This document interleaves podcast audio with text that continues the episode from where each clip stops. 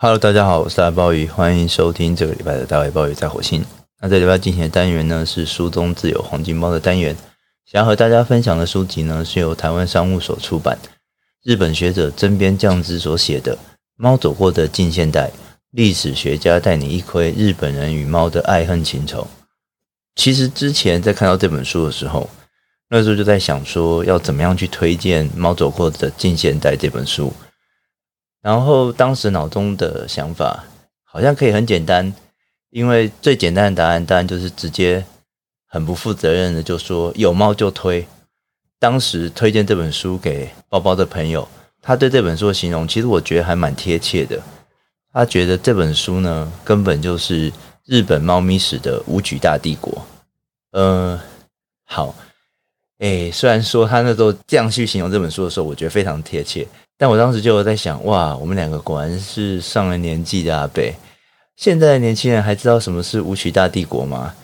呃，没关系，如果你不知道什么是舞曲大帝国的话，去 Google 就好。呃，那是许许多多人呃成长过程当中的重要的音乐回忆吧。总之呢，呃，为什么会说这本书像是日本猫咪史的舞曲大帝国？因为它真的是收集了各式各样。琳琅满目的日本史上和猫咪有关的记录，可以说从十九世纪的江户时代，一路到二十一世纪的当下，和日本猫咪有关的大小事，《猫走过的纪念》在》这本书可以说是全部收入，而且书中呢，除了文字以外呢，还附上图片和相片，可以说是个丰富超值的大合集。只要你是身为猫奴，在读这本书的时候，我相信你一定可以获得极大的满足。书里面呢，许许多多的资料，呃，有一些可以说是非常的珍贵。比如说，其中有附了一张是明治时期的画家和摄影家岛峡谷，他在一八六零年代所拍摄的猫照片。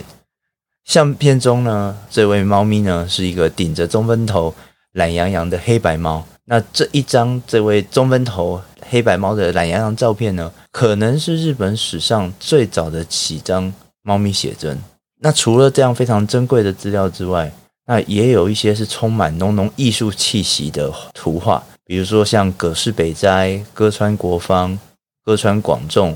歌川国立这一些可以说是赫赫有名的浮世绘大师，他们笔下所绘的猫咪图画。这些猫咪的浮世绘呢，不单捕捉猫咪的可爱样态，而且更融合了或呈现了当时人们对于猫咪的想象。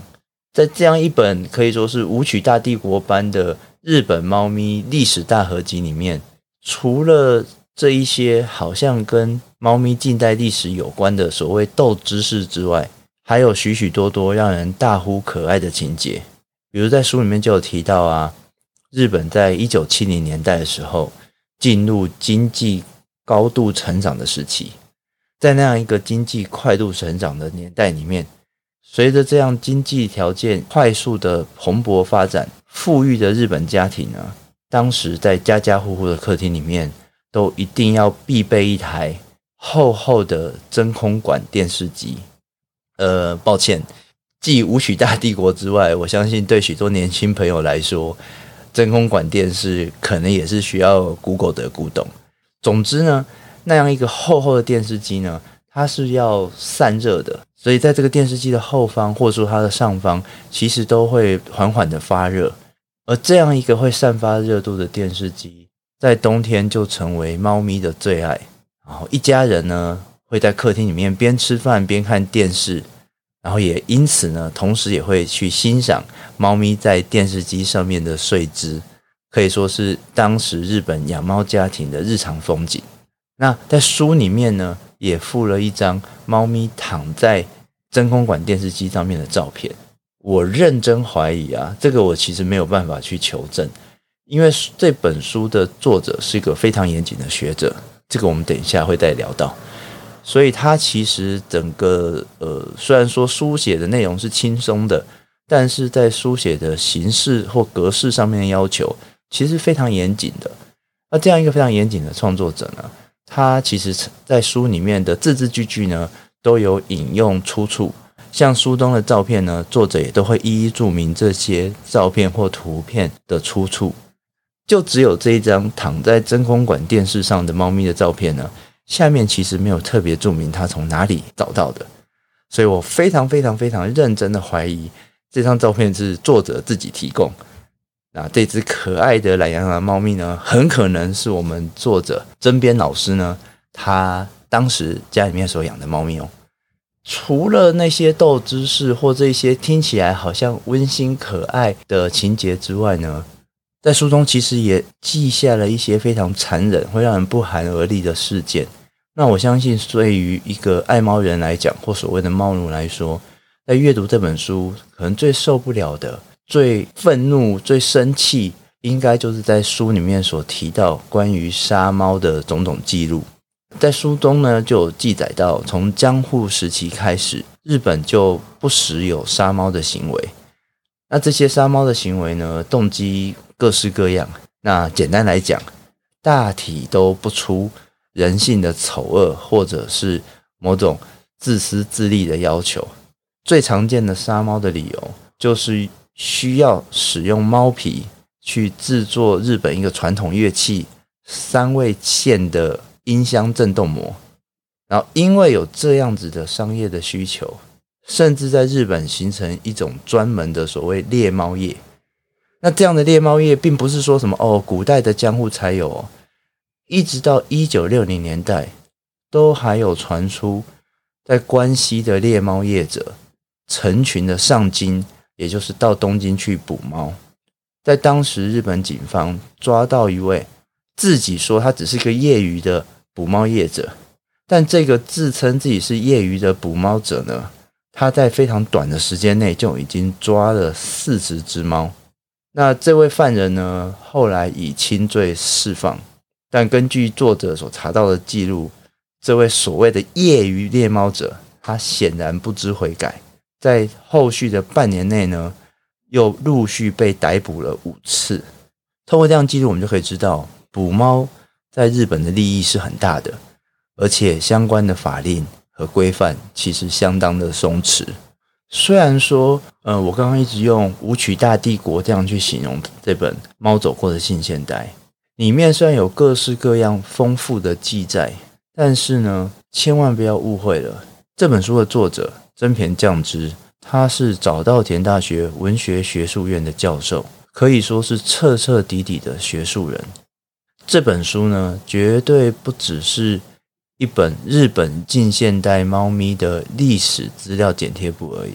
我们可以说，在这本书里面，作者透过猫咪和人类的互动，带出了日本从江户到今天整个历史演变的起落。假设现在在台湾的出版市场非常有名，来自中国的历史教育漫画系列，如果历史是一群猫。是用泥猫话来传达过去的话，那么《猫走过的近现代》这本书，其实就像某一种逆袭，直接以厚实的学术论述告诉读者，不用去冠上那些什么如果的空想或可爱的插图。虽然说可能会有一点点稍微的时间的差异，但整体来讲，日本猫咪在这两百年的经历，正呼应或反映着。日本人们在这两百年所经历的现代化的历史，江户人呢，虽然说爱猫，但这里的爱猫也是要加上引号的。它和我们今日的爱猫啊，在思维上面其实有很大的不同。江户人的爱猫基本上还是把猫当作某一种牲畜或是动物看待，爱归爱，但只要猫咪干扰到日常生活。在江户人看来，加以捕杀也是天经地义的事情，甚至呢，还有一些偏激者会去鼓励人们吃猫。那那一些，比如说我们在浮世绘里面常常会看到的猫图像，作者也一一加以分析，指出说这些图像与其说是把猫咪当做主角在画猫，不如说是在呈现那些人们赋予在猫身上的道德联想。或是刻板印象，其实和猫本身并不见得有太直接的关系。而当时的人呢，想到猫，往往呢都会和邪恶画上等号，又或者是阴险谄媚的负面印象。猫的这样恶德的形象，其实一直延续到了明治的初期，才开始渐渐有了反转的契机。明治的文学家二叶亭四迷就是一个非常有名的爱猫人，而另外一位更是鼎鼎大名的文豪夏目漱石，他的经典名作《我是猫》，虽然也是采取拟人化的方式去书写，但是它所呈现的猫呢，已经完全没有妖猫或怪猫这样传统的联想的意味在里面。那除了这两位文学家以外，在绘画的世界里面，到明治初期之后，也开始渐渐的出现单纯以猫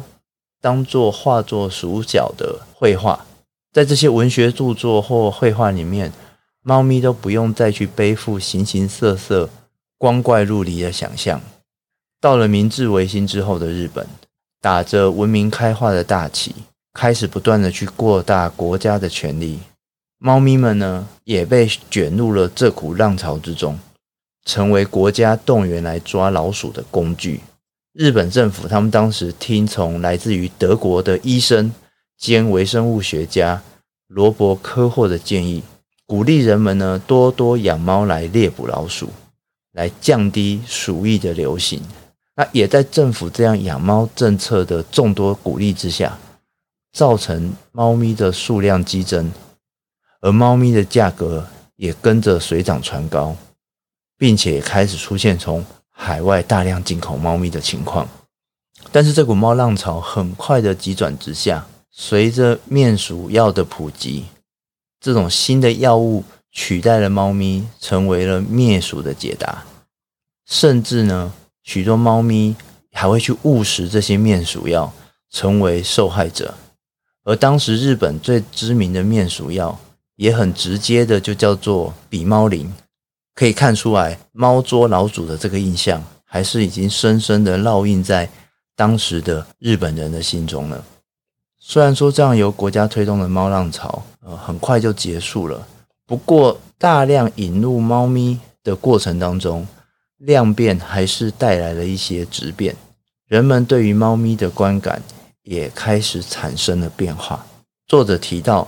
从明治末年到大正年间，可以说是日本爱护动物运动的黎明期。在这个时期里面，日本人渐渐不再把猫咪视为牲畜或者是一种动物。一九零二年，广井诚太郎成立了动物虐待防止会。这是日本最早的爱护动物团体。到了一九零八年，则出现了第一个爱猫团体——东京爱猫会。甚至到一九一三年，日本举办了第一次的猫展——喵喵展览会。然后同时间也出现了以猫为名的趣味新闻刊物《犬猫新闻》。当时人们虽然还没有把猫咪当成家人，但隐隐然已经把猫咪视为社会重要的一员。既然猫成为社会的成员，获得了人们的重视和爱护，但另外一方面，它也必须和人们一样，一同去面对这个社会所面对的种种的苦难。等时代进入了昭和，社会快速的笼罩在战争与萧条所带来的阴影之中。从中日战争到之后的太平洋战争。官方一度将猫咪视为某种战争的资源，大量的征用猫咪，想要作为前线御寒用的毛皮。即使猫咪逃过这样军方所推动的死劫，在那样一个物质缺乏、连人都快活不下去的日子里面，这些猫咪多半命运也不会太好，往往是流离失所，遭人遗弃街头。然后最悲惨的是。不管是战时到战后，整个日本都陷入粮食短缺的情况。二套走投无路的人们开始吃起猫肉，甚至在战后的黑市里面也一度明目张胆的贩卖猫肉。那随着日本在战后慢慢的走向复苏，经济生活开始改善，猫咪的生活才慢慢的恢复稳定。到了一九七零年代，猫咪开始以宠物的姿态。成为人类的心灵依靠。政府呢也颁布了动物保护及管理相关法律，养猫的方式也因应了新形态的公寓生活，出现了我们今天常常看到的干饲料、罐头和猫砂的发明。由人们饲养的猫咪呢，不再像过去有一大半的时间在外面任其游荡。这个啊，就是去读夏目漱石那本《我是猫》，就会非常的明显的看到，所谓的家猫，大概还是有一半以上的时间是在家附近四处游荡的。但是到一九七零年代，随着这样公寓生活形态的逐渐的形成，猫咪的生活方式呢，也开始改变。新形态的宠物猫咪，它们每一天呢，都在室内。跟人一同生活，而这样密切的接触，也自然让这些猫咪成为家庭的一员。一九七零年代末期，当时日本掀起了一股所谓的“猫热潮”，媒体上面大量出现猫咪的踪影。到了二十一世纪，更从“猫热潮”继续延烧，进化成空前的“猫热潮”，猫称霸了网络的世界。和猫有关的照片、影片成为社群平台的流量密码。那在这个过程里面，随着猫咪的走红，人们对猫咪越来越重视，日本政府对猫咪的规范呢也越来越完备。虽然说社会还有一些公权力不见得能够完全掌握的死角，但是我们可以说，猫权已经大幅获得了保障。作者说。猫的幸福只能存在人类社会重建的前端，人类的幸福也只能存在于人类社会重建的前端。也就是说，猫跟人其实是同样的命运的。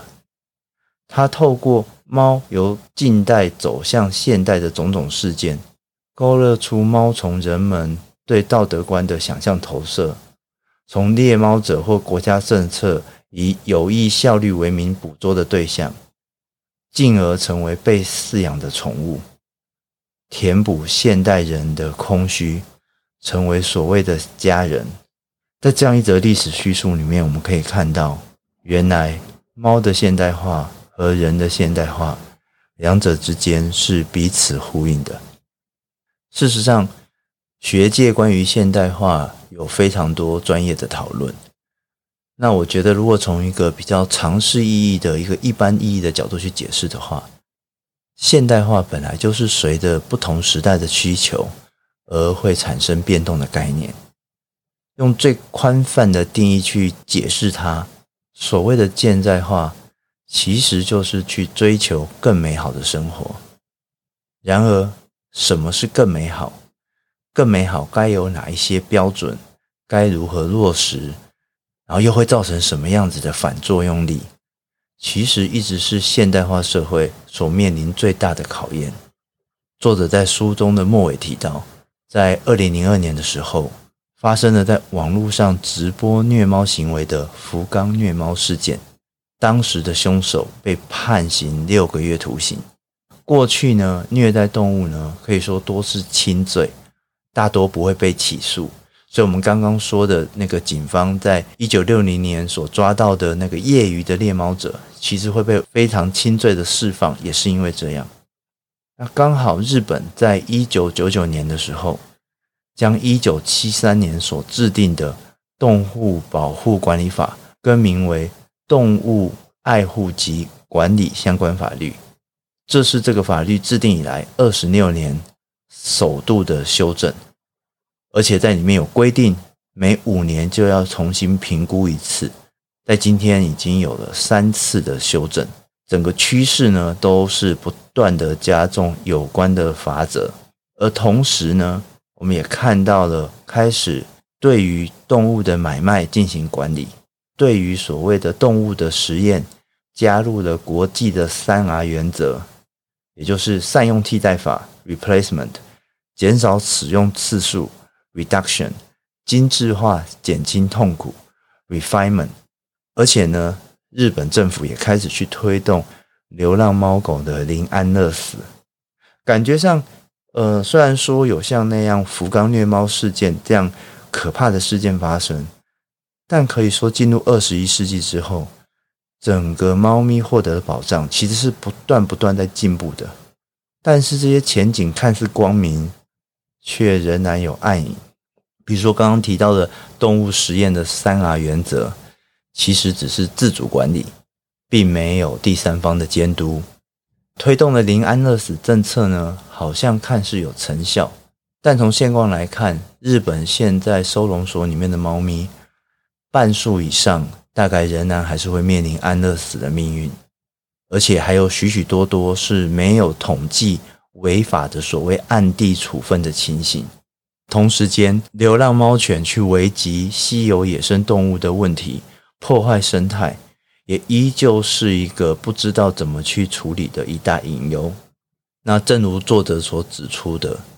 日本人猫之间的关系啊，绝对不是那种想当然了、非常天真的，人们自古就喜欢猫。真实的情况是，人们一直都因着自己的方便来对待猫，也不断让它们吃尽骨头。那该如何去打造一个让人和猫都幸福的社会？作者在书中建议到，就是最终还是必须要回到民主运作的常态，在各种旗舰之间呢，不断的对话，取得共识，这个是人类社会向上提升的唯一方式，也唯有如此，猫咪才能和我们一起迎向更美好的未来。是的，猫的现代之路尚未尽全功，